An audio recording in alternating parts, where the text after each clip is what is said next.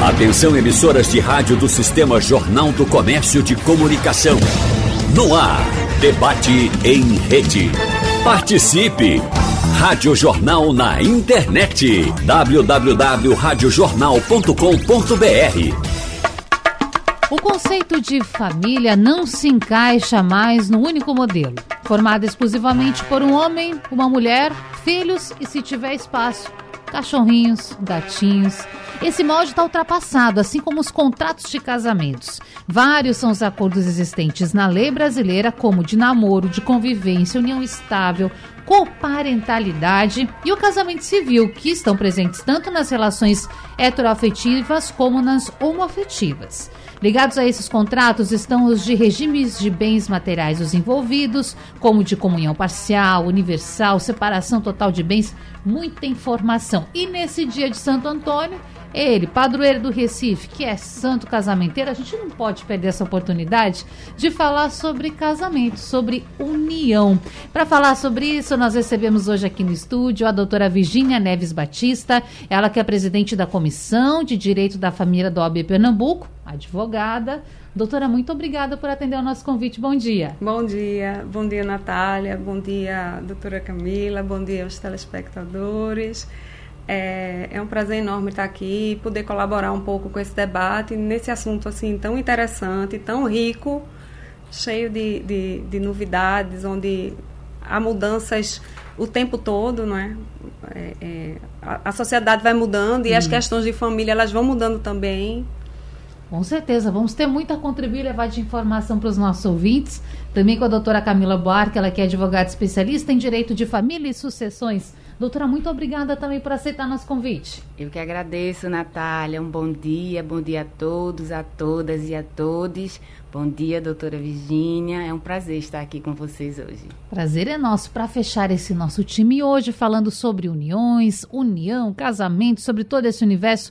A gente recebe pelo Zoom, uma conexão pela internet. Já estou lhe vendo, doutor. Nossas convidadas aqui também, os ouvintes, é claro, pelo site da Jornal. Maxwell Vignoli, promotor e coordenador do Núcleo LGBT do Ministério Público de Pernambuco.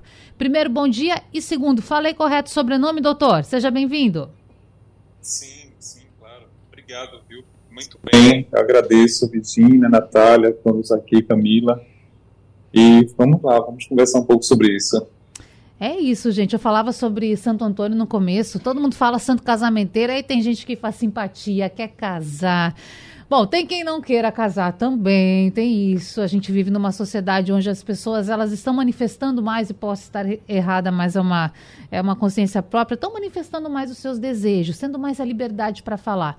Quero casar, não quero casar, quero ter filho, não quero ter filho, o que é muito positivo. Agora, a gente não pode é, também fazer uma cobrança às pessoas de que precisa se seguir o modelo. Ou seja, doutora Virgínia, se você se encontra dentro daquela relação no casamento 30 anos juntos e não quer ir lá no cartório fazer o registro, tá tudo bem também, não é? união estável, isso, não é isso? isso. É. Aí configura união estável. Já vamos começar explicando para o ouvinte é. o que é a união estável. A união estável é aquela relação duradoura, é aquela relação pública e principalmente que notória, pública e principalmente que tenha a intenção de ambos de constituir família. Então, é, vive em união estável quem vive como se casado fosse, hum. apesar da informalidade. Entendi.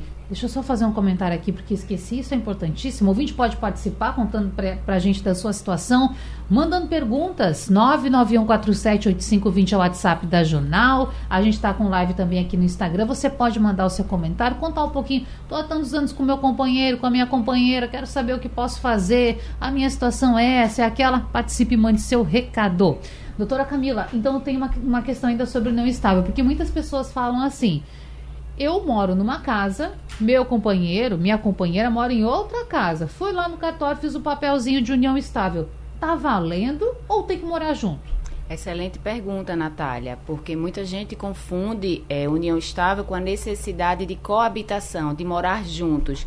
Mas isso, na verdade, é uma decisão do próprio casal, do próprio Sim. par. Eles é que vão decidir como vão viver essa relação. Se na mesma casa, se em casas diferentes, se vão dormir no mesmo quarto, em quartos diferentes. Isso faz parte da dinâmica familiar. Isso não faz parte dos requisitos legais. Os requisitos legais são aqueles que a doutora Virginia já trouxe. Né? Então é possível sim uma união estável de cada um more na sua casa. Isso é importantíssimo, né, doutor Maxwell? Porque nós estamos vendo essa configuração de famílias, é quando vem um artista, um ator, um cantor, conceder uma entrevista e fala: há 20 anos eu moro na minha casa e meu marido mora em outra casa. Aí começa aquele falatório, o pessoal todo acha estranho, uns concordam, uns discordam. Mas enfim, a pessoa pode estar casada então e está vivendo nesse regime que está tudo certo. Esses vínculos socioafetivos, hum. eles se dão de maneira muito mais subjetivas, elas não, é, não exigem uma concretude, vamos dizer assim, no espaço físico, mas é preciso que ela seja pública, como já falou, já falaram antes aqui. Eles precisam estar com essa intenção pública de demonstrar esse afeto de união entre essas pessoas, é importante. E como é que se faz essa demonstração pública? É sair junto em sociedade? É ir ao supermercado? É num evento da escola dos filhos, do enteado? Como é que se faz essa demonstração pública, doutor? É nesse sentido, é demonstração, sair na rua, buscar algumas, é, a busca dos filhos na escola, todos esses itens são demonstrações públicas. É claro que essas provas elas vão ficar dentro, vão ser mostradas dentro de um processo se for necessário. Mas quando se torna público no sentido de, é, por exemplo, ah, vamos sair constantemente para que as pessoas estão, algumas pessoas amigas que saibam, algumas pessoas que realmente estão próximas dela. Inclusive tem até uma polêmica sobre isso, né? Hum. Sobre como provar isso, já que são pessoas tão perto e já estão tanto vínculo, né, doutora? Você tem essa questão também. Uhum, uhum. Mas o senhor diz uma polêmica no sentido de só ter amigos que possam comprovar, é isso? Isso, porque às ah. vezes o juiz vai exigir dessas pessoas para testemunhar perante o juízo uma certa imparcialidade. Hum. E de repente essas pessoas são muito próximas daquele casal e podem, pelo juiz, ser apresentadas assim: não, ela não é tão imparcial, porque elas estão próximas, só são aquelas pessoas que realmente conhecem aquelas. Isso acontecia muito nas relações homoafetivas. Só aquele grupo mais próximo daquelas, da união entre gays e lésbicas, de casais assim, é que tinham essa proximidade para saber que aquela reunião, união realmente acontecia. Inclusive, a gente está acompanhando, né, doutores, um processo. O doutor tocou nesse assunto de casamentos homofetivos ou de uniões, enfim, que é do apresentador Gugu, falecido, em que um namorado, suposto namorado, a gente usa suposto porque o processo tem andamento, acho que posso falar assim, né, doutor? E está reivindicando esse relacionamento. Então, claro que é um processo polêmico, porque a mídia fica divulgando, a família envolve muitos contornos. Mas essa pessoa tem o direito de estar buscando os seus direitos, vamos dizer assim, na justiça. Ele está correto, doutor, de fazer isso? Sim, essa busca e a prova, não sei como é ela vai ser constituída, uhum. ela é demonstrada a partir dessa, dessas testemunhas, dessas questões de vínculos, às vezes o uso de um cartão em comum, às vezes o uso de alguns locais que eles realmente frequentavam de maneira conjunta. Isso são provas que são apresentadas no processo. Não posso adentrar na, no mérito do, do assunto, Sim. porque cada caso. São várias nuances, várias camadas, como você falou. Uhum. E doutora Virginia, em tempo de rede social, foto vale? Vídeo vale? Foto vale, vídeo vale, cartinhas vale, mensagens vale. É, é, é, fica muito caracterizado quando aquele casal se comporta como se casado fosse. Então, muitas vezes eles não são casados, mas para o porteiro do prédio eles são. Por exemplo, o porteiro acha, não sabe se tem papel regulamentando ou se não tem. Uhum. Então, esse comportamento, como se casado fosse, para o externo, ajuda e muito na configuração. Então, foto vale, tudo vale. Tudo Esses vale. elementos Cartões do dia a dia, de crédito, uma viagem juntos. Sim, tudo. Pronto. Tudo Agora a gente começou falando bastante sobre a união estável. E aí o casamento por si só, propriamente dito, doutora Camila, porque tem pessoas assim como eu, aí eu vou trazer aqui meu exemplo, que eu fui lá no cartório, assinei papel, casei, não fiz o tal do casamento religioso na igreja, não é? E essa, essa ligação, porque se tinha muito isso no passado, o casamento na igreja, o casamento civil, o casamento religioso. O casamento religioso, de fato, é uma cerimônia, mas para fins legais ele tem alguma validade? Tem, tem sim validade, hum. é, Natália. É, porque quando a gente faz a celebração do casamento, ela pode ser feita perante um juiz, né? Quando a gente faz aquele casamento que é como se chama somente o casamento civil, e ela pode ser feita também por um líder religioso. E é o casamento religioso com efeitos civis. Pode ser feito no altar da igreja. Isso pode, mas todo o trâmite anterior tem que ser feito, que é o que a gente chama da habilitação para o casamento. Os, os, nubentes, né, os noivos, têm que comparecer ao cartório da, da região onde moram, fazer essa habilitação para o casamento, que envolve levar documentação, levar testemunhas, vão correr os proclames, né, que vai ser anunciado, vai dar publicidade que aquelas duas pessoas desejam casar-se, porque pessoas casadas não podem casar-se novamente, tem que ter havido um divórcio anterior. Então, tudo isso tem que ser feito antes. E aí, na hora da celebração do casamento, ele pode ser feito perante um, um juiz ou perante esse líder religioso que vai ter efeitos civis. E é fato que você só pode casar num cartório que esteja localizado na cidade onde você mora, por exemplo, uma pessoa que mora em Jabotão não pode casar no Recife, tem que levar comprovante de residência, sabe disso? Isso, é, há sim a exigência dos hum. cartórios quanto a isso.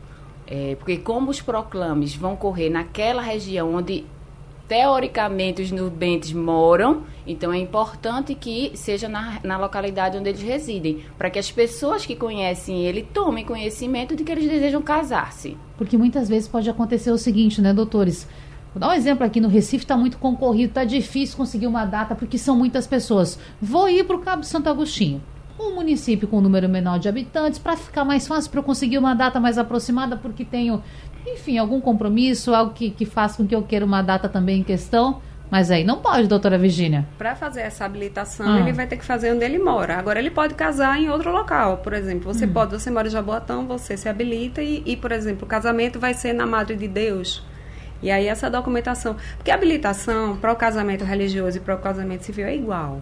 A diferença é que essa documentação vai para a igreja, onde é assinado o livro, tudo, e depois desse casamento essa documentação volta ao cartório para que seja lavrado direitinho o casamento e seja feita a escritura. Bom, o documento, a, gente, a, certidão. Sim, e a gente está falando, tendo em vista, né, doutores, um país que é majoritariamente católico, mas existem outras religiões. Por isso, doutor Maxwell, vou, vou perguntar aqui se o senhor sabe dizer se funciona dessa maneira para todas as religiões ou se tem alguma religião que não exija esses documentos. Tem que sempre apresentar? Sempre. Se for para o casamento formal, apresentar no cartório, sim. É preciso é, apresentar todos esses proclamas, esses, esses requisitos para o casamento. É, depois é formalizado, de acordo com cada religião, o formato como vai ser feita a cerimônia. Sim. Eu estou pensando também, gente, naqueles casamentos na praia, maravilhosos. E aí tem antigamente se falava muito no tal do juiz de paz. Hoje em dia essa figura existe ainda, doutora Virginia? Eu acredito que não, não tenho certeza. Fala mais? Não, geralmente hoje os casamentos eles são feitos pelos juízes das varas de família, nas comarcas que não tem uhum. o juiz da vara de família, o juiz de direito. E se a pessoa tem esse sonho, doutora Camila, de levar alguém para a praia para fazer seu casamento para outro país? Tem gente que pode, que consegue, não é? Banca todos os convidados, bota dentro do avião, tem, acontece. Ou bota no ônibus, leva na cidade vizinha. E aí, como é que faz isso?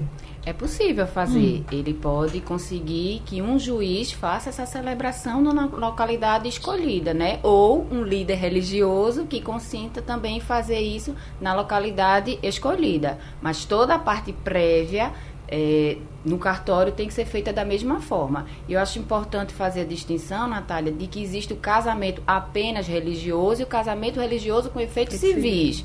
O, Vamos lá, tem como casar só no religioso, então? Isso, tem sim. Casamento religioso, quem vai ditar as regras são a, as instituições religiosas. Cada ah. uma vai ter a sua regra de quem pode casar-se, de quem está habilitado ou não a celebrar aquele casamento, quantas vezes pode casar-se. Então, isso é das regras de cada é, é, instituição religiosa, mas o casamento religioso pode ter efeitos civis, desde que seja feita toda essa habilitação prévia em cartório e que o líder religioso celebre o casamento e informe isso, né? É, como a doutora Virginia explicou e o doutor Maxwell também, todos esses papéis vão lá para a entidade religiosa e voltam para o cartório.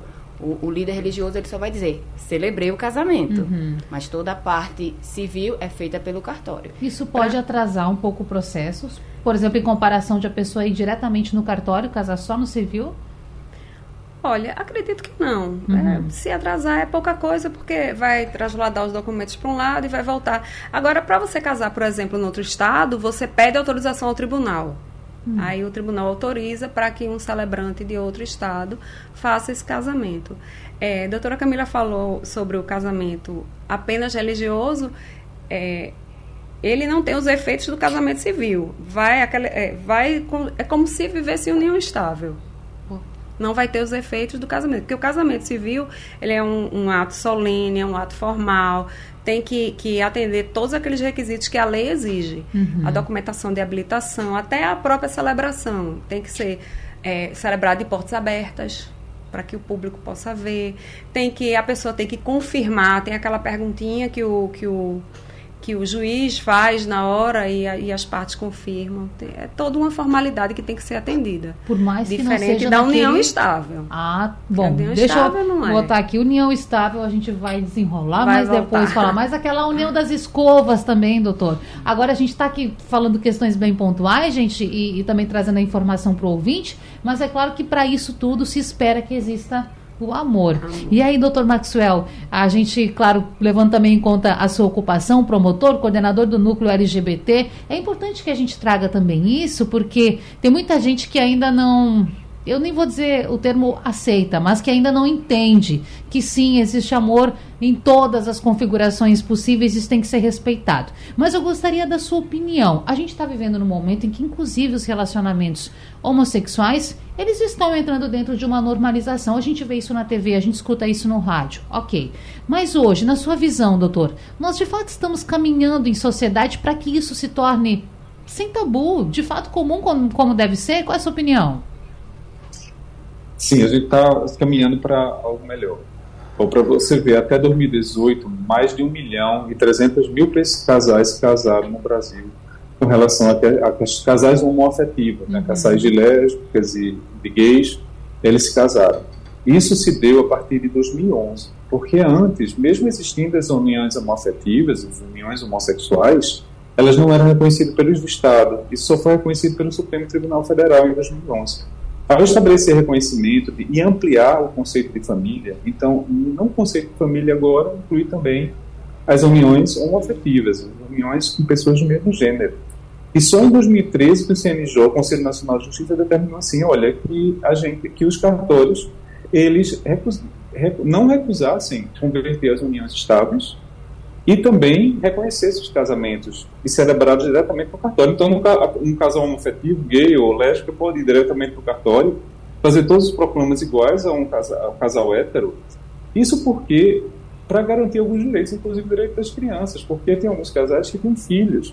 Sim. Né? Ele é um, um dos um das, das partes tinham filhos, eles adotavam direitos sucessórios, direitos previdenciários, às vezes uma construção de anos de vida de bens, casa, e de repente naquele momento iria ficar com uma família que muitas vezes excluía aquele casal. Algumas vezes acontecia isso. Então isso era injusto. Era um tratamento desigual entre as partes, entre situações semelhantes. Então, depois da decisão de 2011 e 2013, houve um acréscimo de mais de um milhão de pessoas que oficializaram o casamento. Isso é importante porque imagine se essas mais de um milhão de pessoas estivessem até hoje tendo seus direitos violados pelo Estado por falta desse reconhecimento. Então, houve essa mudança e com certeza tem aumentado muito. Inclusive, tem um dado de que Sim. em 2020 uma quantidade muito grande de casamentos aconteceram. Hum. Em ano de pandemia, né, doutor? Pandemia. Inclusive eu casei. Ai, que coisa boa! Oi, eita, eu também casei em 2020, 2020. meninos. Estamos juntos. mas não Online. foi tanto. Ó, é, mas foi também por conta de uma mudança de estado. Aí chegou aquela. Não, agora chegou a hora de casar. Cada um com seus motivos, né, doutor? Mas eu Sim. tô aqui pensando. Até 2011, até esta lei existir e depois se tornar realidade na prática, como é que ficavam os direitos desses casais quando acontecia do parceiro morrer? Tô falando de fato dos casais homoafetivos. Como é que ficava isso? Perdiam. Perdiam hum. direito. Sucessórios, por exemplo, não tinham direito a uma casa que foi construída durante o tempo inteiro Nossa. daquela construção. Você foi no nome daquela pessoa que tinha falecido. Direitos previdenciários, a pessoa perdia também esse direito. Apesar de que já existiam antes algumas decisões é, pontuais que a gente, eles buscavam a justiça para poder garantir aquele direito, mas não havia. Na verdade, não houve uma lei. Você falou assim, ah, depois da lei, então não houve. Foi uma decisão do Supremo, porque uhum. até hoje o Legislativo ainda não regulou essa questão. E exatamente pela omissão do Legislativo, que é considerado também um ato de homofobia institucional, é, que possibilitou que o Supremo suprisse, vamos dizer assim, o Supremo Tribunal Federal, ele é, ajustou o que o Legislativo até aquele momento não tinha cumprido. Então quer dizer que a gente está vivendo há 12 anos por conta de uma decisão que abre precedente, acho que eu posso usar esse termo, não é? Para outros Isso. casais e acompanhando a história de tanta gente que hoje vai lá e realiza o seu sonho de casar. Doutora Camila, precisamos evoluir nesse sentido. Sem dúvida, sem dúvida, mas eu acredito que, como o doutor Maxwell trouxe, é, era um avanço que o judiciário precisava fazer para acolher essas famílias, né? Porque a gente, inclusive, hoje nem chama mais do direito de família, porque não, não é um tipo de família, como você disse no início, né, Natália? São, é o direito das famílias. E quanto mais plural, melhor, para que a sociedade seja inteiramente vista, inteiramente acolhida por esse direito, né? Então, na omissão do legislativo, o judiciário precisou abarcar e firmar um, um posicionamento que seria vinculante para todos os juízes, para todas as comarcas, para que isso não ficasse sendo feito apenas em algumas algumas localidades. Recife mesmo sempre teve uma posição de destaque com, com magistrados que reconheciam, antes mesmo dessa decisão, o direito é, do, do, público LGBTQIA+, mas era uma exceção, uhum. né? não era a regra. Então precisou que o judiciário avançasse na omissão do legislativo. E a gente espera que se amplie ainda mais, né, doutora? Que a gente Sim. possa tratar disso, como nós estávamos falando, dentro da normalidade que isso existe, o ouvinte pode até estar pensando agora do outro lado, mas como insistem nesse assunto? Gente, é importante falar sobre isso, porque todos têm o direito de ser, serem felizes como, como são, não é como entenderem ser, porque não é uma escolha, mas como são. Então é por isso que a gente precisa, assim, falar desse assunto e falar, né, doutora, sobre os direitos também dessa população simplesmente o direito de você dar garantias para aquela pessoa que está do seu lado, para o filho que eventualmente você possa ter e para os bens que você construiu pelo que você batalhou uma vida toda. Isso. É, a lei, o Código Civil trazia na, na, na, definição do casamento que o casamento seria feito entre um homem e uma mulher. E se questionou a constitucionalidade dessa regra. Então, por isso que chegou o Supremo e o Supremo decidiu que é, é, era possível casar também a, e, e, reconheceu como família também aquelas famílias é, é homofetivas. Uhum. A gente, eu acho que não cabe nem mais falar em, em, em aceitar. Verdade. Eu acho que a palavra de ordem aí é respeitar. A Verdade. nossa obrigação é respeitar é, as uniões e os casamentos hoje diferente lá atrás lá atrás os casamentos ele eram muito pautados na questão patrimonial a lei quando trazia as regras de casamento ela trazia visando a proteção do patrimônio então é, não é à toa que é, não era possível a separação. Os filhos havidos fora do casamento, eles não eram reconhecidos. Por quê? Para tudo para proteger o patrimônio daquela família. E hoje houve uma mudança de paradigma. Hoje não é mais o patrimônio que, que é valorizado. O que está valorizado hoje é o afeto, é o amor, é a solidariedade, é o respeito, é, é, a, é, é a cooperação entre. Então, a afetividade hoje é que é o grande mote das uniões importante. Você tocou, doutora, num ponto que agora fiquei curiosa. Filhos fora do casamento. Como é isso hoje? Filhos fora do casamento são tão filhos quanto os filhos dentro do casamento. Igual.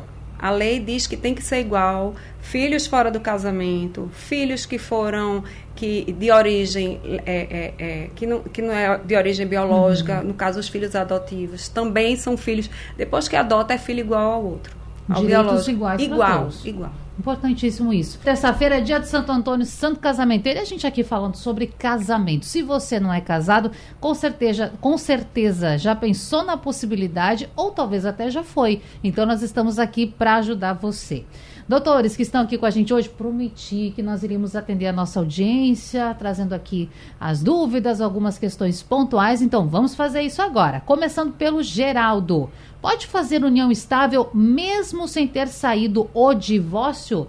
Doutora Camila, ele pode fazer isso? Pode, pode sim, Natália. É um, um, um importante questionamento, porque é uma dúvida muito comum, né? É, ainda que não tenha havido a formalização desse divórcio, né, da forma como esse casal for fazer, seja judicialmente, extrajudicialmente, desde que eles já estejam separados de fato, pode haver a constituição de uma nova união, a união estável. Uhum. Tá certo. Então, Geraldo, respondido qualquer dúvida, volte a falar com a gente. Mais uma questão aqui, pessoal, da Marinês. Ela conta pra gente que é viúva, tem oito anos e divide a pensão com a ex do marido. Ele, ela fala aqui: em caso de morte de uma de nós duas, a pensão fica para quem? Fica essa parte complementar. Por exemplo, se a outra senhora falecer, fica para nosso ouvinte? e vice, ou vice-versa. Como é que fica essa situação? Em caso de morte de uma das duas que dividem a pensão do ex-marido, quem vai ficar com o restante? Ela tem 63 anos e conviveu com ele durante 30 anos, doutora Virginia. É, esse assunto, na verdade, não é direito de família, é direito previdenciário. Mas eu acredito hum. que na, no, falecimento de um, aí ela incorporaria o, o, o, valor da outra. Mas não tenho certeza não, tá, Natália? Não é certo. É... Então é importante que ela busque um advogado Um advogado na área previdenciária. isso. É, para que possa ajudar mais. Mas já Mas eu acredito tentar, que sim. Né? Deixa eu ver aqui, tem mais uma questão. Doutor Maxwell, uh, temos aqui um ouvinte que é o Marquinhos, pelo Instagram, que ele está interagindo com a gente, falando... Minha, eu tô namorando há quatro anos. Minha namorada tem direito aos meus bens. E aí eu quero entrar num assunto, gente, porque muitas pessoas falam assim: ah, mas se você estiver namorando três meses com a pessoa, já tem direito. É assim, doutor, ou é exagero? Não. Não, é, é essa questão da, da, união contínua e duradoura, se é quatro anos já se tem, se hum. essa, essa relação já está consolidada, como se fosse para constituir a família, com essa intenção, ele vai ter direito, ela vai ter direito a esses bens. Já estão ali, já mostrando que são um casal, já mostrando que é uma família, para pôr as pessoas publicamente, eles podem é, ter essa, essa compartilhar. Agora ela precisa depois, né, doutora, esse, é, é, nesse momento, uma declaração de que essa união realmente era uma união estável. Mesmo sendo namoro, então, lógico. Mesmo é, sendo namoro é importante fazer um, um contrato de namoro para deixar as coisas bem divididas aí. É, então... agora tem esse famoso contrato de namoro, gente. Eu quero falar sobre isso, doutor. Tá virando moda. É útil mesmo? Sim, é útil para a pessoa para definir, porque no casamento fica mais definido os compromissos de cada pessoa, hum. porque a lei assim determina. Mas como é, está muito aberto, até pela questão do regime de bens, não sabe quando é que começa, quando termina, a partir de quê, qual a responsabilidade de cada um. Então ele é interessante para as partes não se depararem depois com uma surpresa é, e com alguns questionamentos que podem até desgastar essa relação entre eles. Quais tipos de itens eu posso assinalar lá no contrato de namoro, por exemplo? O que, que eu posso colocar nesse papel, doutor? Ah, eu acho que é melhor a doutora de Camila falar dessa Vamos embora, meu, então. Meu, inclusive, meu marido foi ontem falando sobre isso, ele sabe, falando comigo, e é muito Sim. interessante essa questão. Mas eu acho que eu deixaria para. Tá bom, doutora Camila. Porque o povo está curioso, doutor. Se tornou uma febre isso, hum. e com a proximidade também do Dia dos Namorados, que foi ontem, né, gente? Se comentou muito sobre isso. E aí, contrato de namoro. O que, que a gente faz com esse contrato? É, Natália, isso está sendo ainda muito discutido uhum. né, no meio jurídico, como vamos recepcionar esse, esse tipo de contrato. Na verdade, o contrato de namoro surge quando há a ideia daquele casal de tentar, de alguma forma, deixar claro o tipo de relação que eles têm. Né? É mais comum a utilização desse contrato de namoro para dizer que não é união estável, hum. para evitar que um ou outro tente configurar a união estável quando a decisão daquele casal não é, é só que eles sejam um namoro né? O namoro difere de, de, de, união estável, como a gente já comentou aqui, porque não há o intuito de constituir família. É uma relação amorosa, afetiva, de cumplicidade, de companheirismo, mas não há intuito de constituir família, que é a união estável, que é o casamento. Então, o contrato de namoro surge com essa tentativa de dizer que não é união estável. Mas, é como eu disse, está sendo ainda muito discutido no meio jurídico, porque isso não pode servir também para afastar situações de efetiva união estável. Porque a gente sabe, começa como um namoro, mas pode se tornar uma união estável. E será que eles vão lembrar de rasgar esse contrato, de desfazer esse contrato? Justamente. E aí vai ser é, é desleal e, e, deixar uma das partes desassistida quando aquele namoro já se transmutou numa união estável, já se transformou naturalmente numa união estável. Então, mesmo havendo um contrato de namoro, se há dúvida se aquilo é só apenas um namoro ou se já configura união estável, isso pode ser levado ao judiciário para que haja a, a, a, decisão sobre essa situação. Se uma das partes entender que aquilo não é mais um namoro. E aí pode começar a confusão, né, doutora Virginia? Pode sim. É, namoro é namoro. Uhum. União estável é união estável. Antigamente é, era fácil identificar, porque namorada não dormia com o namorado, não existia essa é, relações sexuais. Lá atrás, as mulheres casavam virgem, tudo, então era muito fácil dizer o que era um, o que era outro. Hoje não. Hoje o namorado dorme na casa do outro, viaja, tem cartão de crédito, tem conta conjunta e às vezes não é união estável, é apenas namoro. Como é, a doutora Camila falou aqui, é, é, o mais importante aí, além de toda essa esse externo, é a vontade. Porque é, noivos, por exemplo, têm vontade de formar uma família? Tem, mas não agora. União estável caracteriza-se quando aquele casal ele quer formar, ele se sente como família no presente. Noivos, eles querem ser uma família no futuro, Hoje eu não sou família ainda. Não é? Mas eu vou casar e você. Então há essa diferença. Entendi. Namoro, você pode namorar 10 anos e ser namoro, não, não ser não ser união estável. O que vai depender são vários fatores. É um pouquinho difícil é, e em relação ao contrato de namoro, como é, é, as pessoas têm muito medo de procurar advogados porque acham que ainda com resquícios dessa ideia de que de patrimônio e de que se eu for procurar um advogado para conversar sobre o assunto vai achar que eu amo menos, que eu estou uhum. interessado em dinheiro, quando na verdade procurar e deixar as coisas claras é cuidado, amar é cuidado. Então quando você tem esse tipo de comportamento você está cuidando da sua relação. Por quê? Porque você está evitando um problema no futuro. Então, assim, quer fazer um contrato de namoro para dizer que esta relação não é, não é uma união estável, ok. Mas, aí uma dica da advogada, coloca lá uma regrinha que se transmutar, se essa relação virar união estável, vamos dizer logo o regime? Vamos dizer, se por acaso, hoje não é, mas se virar, vamos botar o regime da separação de bens, já que a gente não quer partilhar nada, ou vamos estipular o regime legal, que hoje seria o da comunhão parcial, enfim, vamos, vamos pensar no todo para evitar os problemas no depois. Perfeita colocação, doutora, porque tem gente que fala assim, você já está tá entrando num relacionamento já pensando no término, não é? Mas é preciso, a gente tem que pensar. Inclusive o Alisson Salazar estava aqui no Instagram falando assim pra gente, é segurança para ambos. Ok. No entanto, a gente precisa também falar aqui, né, doutores, que precisa haver um consenso. Ambos precisam pensar desta maneira, tem que entrar, entrar em sintonia, porque senão não vai dar certo. E aí a senhora falou, doutora, de uma questão aqui. Vamos depois disso ver talvez qual vai ser o regime de união estável. Então quer dizer que dentro da união estável tem regimes diferentes, doutora Camila? Isso, exatamente, é? Natália.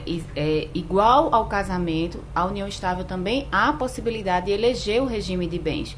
Se os, os conviventes não fazem essa eleição, vai valer o regime de bens legais, que é o que a lei escolhe, que é o regime da comunhão parcial de bens, hum. né? Que vai comunicar os bens que foram adquiridos na constância daquela união. Mas é possível eleger o regime da comunhão universal de bens, comunicam-se os bens que já existiam antes e o da constância, e o regime da separação de bens, onde não vai haver é, a comunhão de bens, né? Os bens que cada um adquirir continuarão sendo bens particulares. É o regime de comunhão, doutor Maxwell, para união estável no casamento é igual, não é? É igual. Se acaso a pessoa não escolher o outro, é o regime de separação ou de comunhão universal, vai ser de comunhão parcial. Ou seja, a partir do momento do casamento, aqueles bens recebidos, havidos, que a gente chama, né, constituído pelo casal, vai ser de, de ambas as, os, o casal, dos dois. E isso é importante que o casamento ele para que ele seja separação ou comunhão universal, vamos dizer de uma forma mais simples, eles precisam acordar e fazer um pacto anterior. Acordar anteriormente para depois realmente fazer o casamento nesses outros dois regimes, porque ele não é o comum, vamos dizer assim, que é o, vamos dizer, que a lei determina é, como normal, não normal, né, o comum. Uhum. Quando não se estabelece, é colocado em não sei se você seja é uma pessoa maior, de 80 anos, se não me engano, é porque eu agora esqueci. Ele precisa, por favor, me, me digam qual é a obrigação do comunhão universo, é, parcial, é, separação total de bens. Desculpa, 80, 80 anos, não é isso? 70. 70, doutora Virginia está falando. 70, desculpa. Isso. Não, é, sem problema algum. Mas ainda tem uma discussão, acho que hoje está no. Supremo, é, acerca disso, porque muitas vezes a pessoa tem 70 anos, ela trabalha, é perfeitamente capaz de qualquer coisa, e por que, que ela não pode decidir o regime do casamento isso. dela? Expectativa de né? vida do brasileiro. Então, isso está sendo né, discutido, gente? a gente está esperando uma decisão lá do Ótimo. Supremo se essa regra ela é uma regra firme ou se vai vai cair aí e aí vai possibilitar. E, gente, se a pessoa casou em comunhão universal de bens e em determinado momento da vida decidiu mudar esse regime de, de comunhão e acertou isso com o seu companheiro, com a sua companheira, pode, doutora, é, mudar isso? Pode. Em pode. meio à união, seja união estável, casamento, enfim? Pode, pode mudar, mas isso vai exigir uma ação própria para isso. Uma ação hum. de alteração de regime de bens. E nessa ação tem uma série de requisitos legais que tem que ser preenchido, Natália. E um deles é fazer a partilha dos bens. É fazer a partilha dos bens para aquele regime até então, para iniciar o novo regime de bens. E precisa também deixar claro para o judiciário que não há a tentativa de esquivar de pagar alguma dívida, que isso não é uma fuga a credores. O Ministério Público tem uma posição muito atuante nesse tipo de processo, é, mas é possível sim fazer essa alteração de regime de bens, mas precisa dessa demanda judicial. É aquela dorzinha de cabeça, né, doutora Virginia? Dá um trabalho, mas se a pessoa quiser, ela pode ir atrás. Sim. É isso. Sim. Pessoal, é, antes eu trouxe aqui a questão do Geraldo, acho que até foi a doutora Camila que respondeu, ele falando, perguntando se pode fazer união estável mesmo sem ter saído do divórcio. Ele acrescentou mais alguns pontos aqui, acho importante a gente falar, porque ele nos conta que ele está com ação desde 1989. É 89, diz que ainda não foi resolvido. E já está com a outra companheira há 32 anos. Ele fala assim: quando fui ao cartório, me disseram que não podia só com o divórcio. Ele quer resolver a situação. É, é a situação do Geraldo é, é bem comum, infelizmente, né, de pessoas que têm ainda o divórcio judicial tramitando, mas querem regularizar a sua situação com outros companheiros, uhum. né? É possível sim fazer a união estável. Talvez o problema que o Geraldo tenha encontrado seja para casar-se novamente. Ah. E aí para casar-se ele vai precisar aguardar o divórcio sair. Mas para a união estável, para ver o reconhecimento por meio de escritura pública, ele pode fazer esse reconhecimento em qualquer cartório, não precisa aguardar esse divórcio. E, gente, se a outra pessoa envolvida no casamento não der o divórcio, pode ficar desde 89 se enrolando o processo? É isso mesmo? Hoje mais não, é? Natália. É? É, hoje o divórcio pode ser dado ainda que a outra parte não tenha mais o, o interesse, é, aliás, que ainda tem o interesse claro, de claro. manter-se casado, né? Ou seja, os dois precisam estar interessados em manter o relacionamento. Isso. Um apenas querendo esse relacionamento não é suficiente. O divórcio pode ser dado mesmo contra a vontade de um do, dos, dos cônjuges. Pronto. Temos um áudio do ouvinte aí para trazer a dúvida? O Paulo chegou? Vamos embora ouvir o Paulo, então? Bom dia, Rádio Jornal. Me chamo Paulo.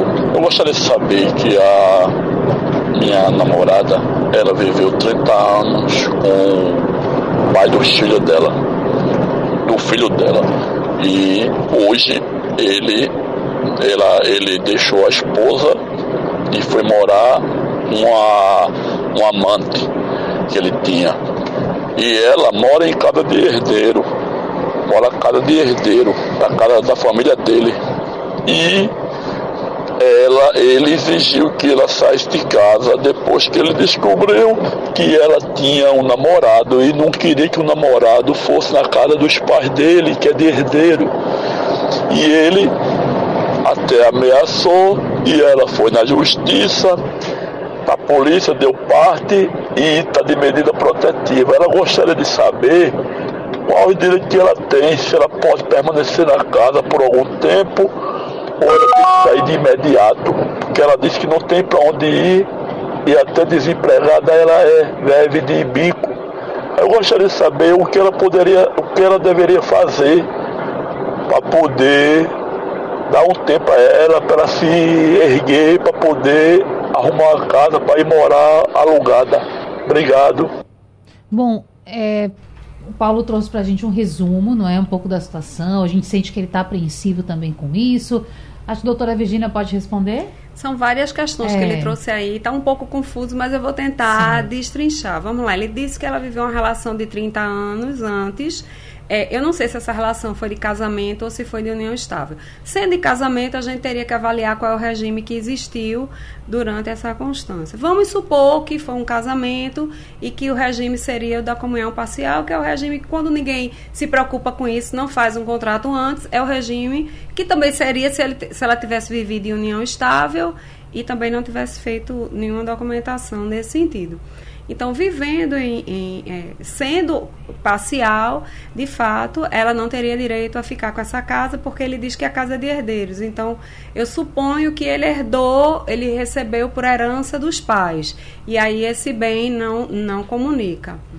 Aí ela não teria direito a ficar lá. Agora, se ela está namorando e se ela não tem uma relação ainda é, é, é, de união estável, casamento, e está desempregada, ela pode pensar na possibilidade de entrar com ação, um, uma ação de alimentos, pedir alimentos para ele na condição uhum. de, de, de ex-companheira, isso aí em cima tem o princípio da solidariedade. Então, ele, ele teria que chegar junto e contribuir na manutenção dela. Se ela tem filhos, por exemplo, são várias questões que precisam ser analisadas aí. E numa pensão, a gente também conta as despesas de moradia. Perfeito. É?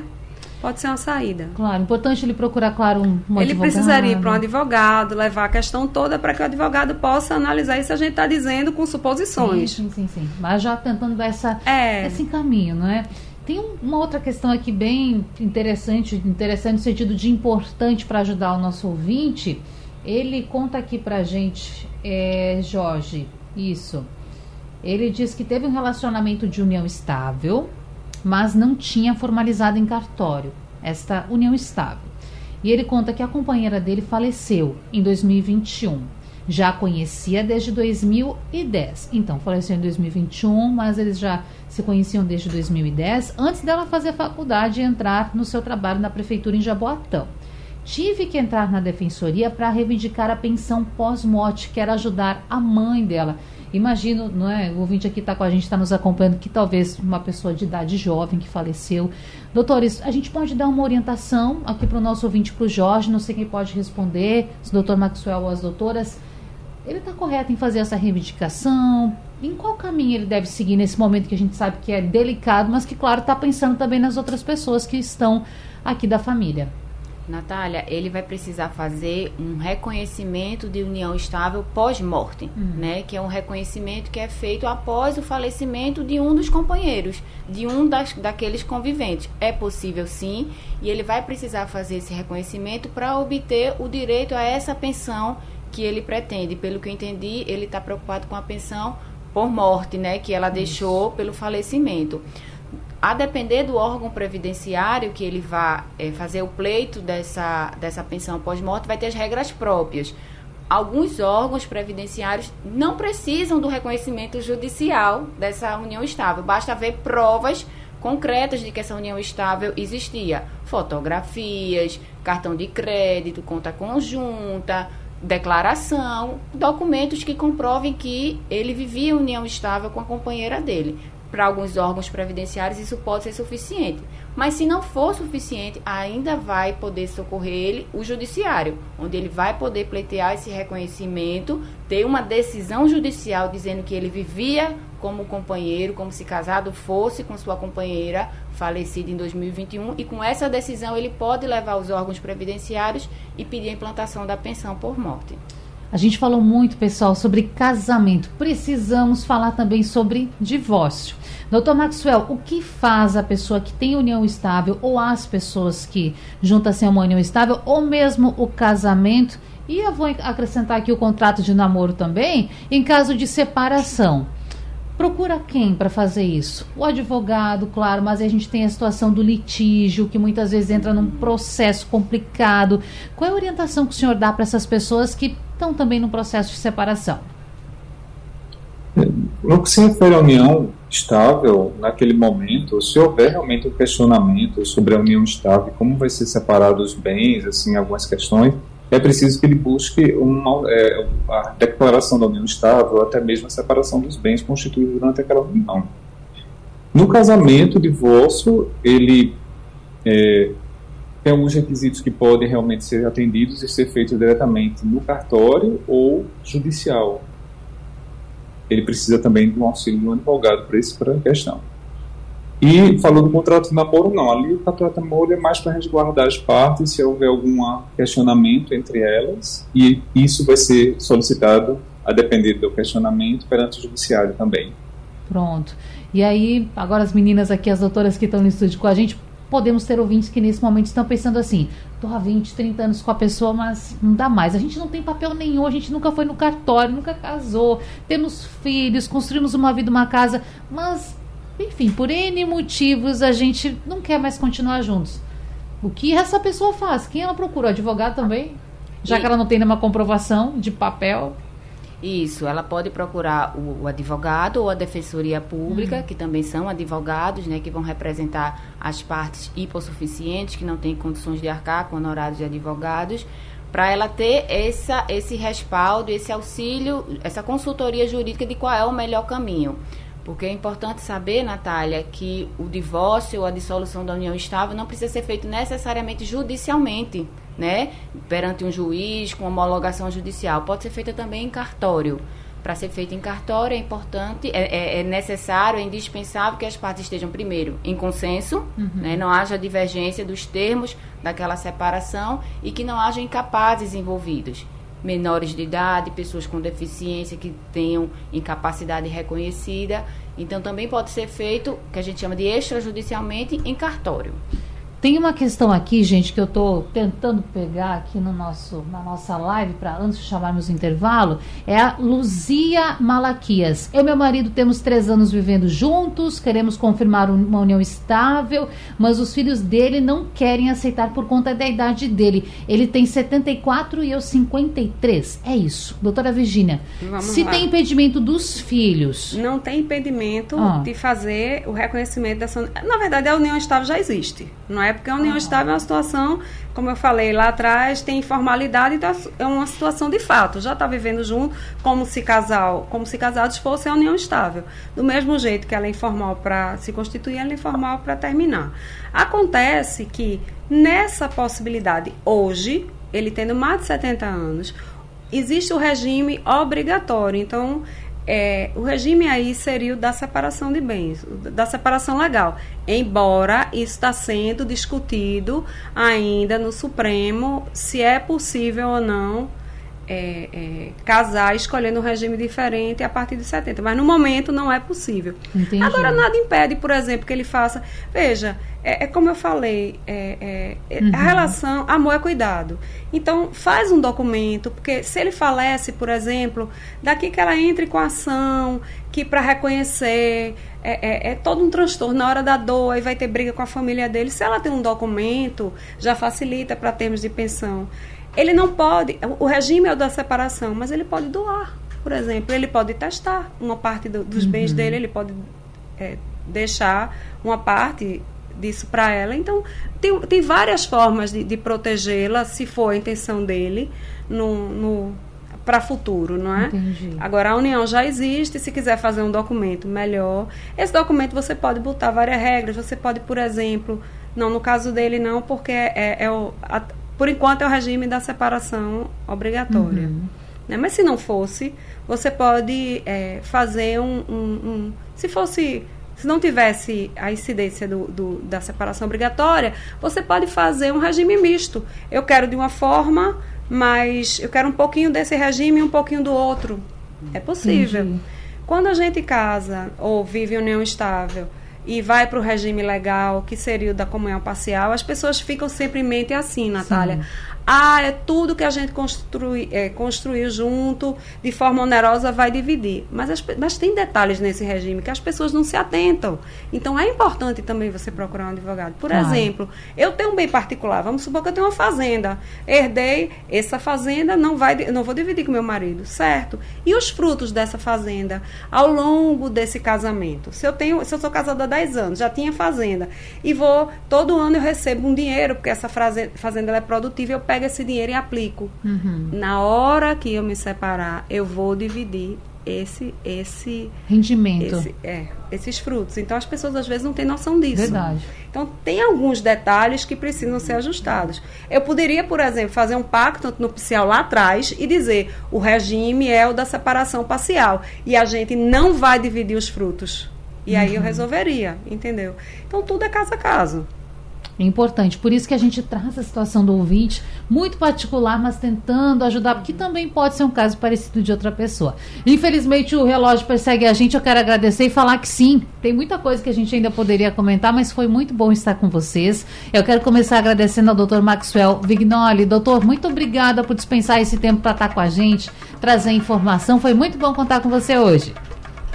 Eu agradeço muito, muito estar aqui. Espero que a gente consiga dar esse mundo mais amor, né? Vai espalhar aí para as pessoas ficarem bem. Doutor, e os casais, só para a gente trazer isso também que é importante, homoafetivos que chegarem a um cartório, tentarem registrar a sua união, seu casamento e não conseguirem. Pode denunciar? Essa denúncia é feita como? Pode. Como é? Olha, você pode, pode ser denunciado à ouvidoria do Ministério Público. Ele tem um site no Ministério Público Pernambuco que pode fazer essas notícias e nós fazemos algumas intervenções de modo que esse trabalho possa ser realizado. Também pode ser caminhado a notícia à ouvidoria do Tribunal de Justiça de Pernambuco, porque lá tem uma corregedoria que faz o controle dos atos do cartório e os cartórios são obrigados a fazer. Mas de antemão, eu digo que os cartórios daqui de Recife, dado o diálogo que nós temos de vez em quando com eles com relação à questão de LGBT, eles já estão bem é, é, sensibilizados para a temática e é só ir lá e depois até tomar um cafezinho. só isso. Que bom, Nada mais. que seja assim mesmo. Doutora Virginia, muito obrigada também por esse debate, pelas informações. Até a próxima. Eu que agradeço, foi um, um debate bastante produtivo. Agradeço é, é, o convite e a participação aqui. Prazer pra gente. Doutora Camila Boarque, muito obrigada e até a próxima também. Eu que agradeço, Natália. Foi um prazer estar hoje aqui com todos vocês. E eu queria reiterar o que foi Sim. dito, né? Hoje, o dia do santo casamenteiro, a importância de quer casar, quer conviver com união estável, procure informação, né? Eu gosto sempre da informação da, da, da frase de, é, da frase que é no melhor momento de vocês que vocês vão decidir o que vai acontecer no pior momento. Então que estejam bem para decidir esse futuro. Muito bem, com essa colocação importantíssima, eu encerro esse debate dizendo para você que ficou com uma pulguinha atrás da orelha, com uma dúvida, volta depois lá no site da Rádio Jornal, na aba de podcasts, você pode reouvir esse debate. Claro, estamos sempre aqui para ajudar. Até amanhã. Sugestão ou comentário sobre o programa que você acaba de ouvir, envie para o nosso WhatsApp 99147 8520.